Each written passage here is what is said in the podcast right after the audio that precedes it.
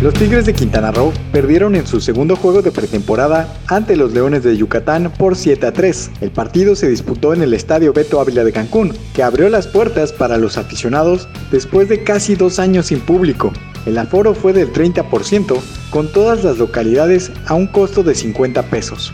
Seguimos hablando de Tigres, pero ahora en el fútbol de la Liga MX, pues los felinos firmaron al mediocampista Florent Thauvin para convertirse en su primer refuerzo de cara al próximo torneo. El jugador francés fue parte de la selección que ganó el Mundial de Rusia en 2018. Thauvin viene de jugar con el Olympique de Marsella, mismo equipo en el que militó su compatriota y ahora compañero en Tigres, André Guignac.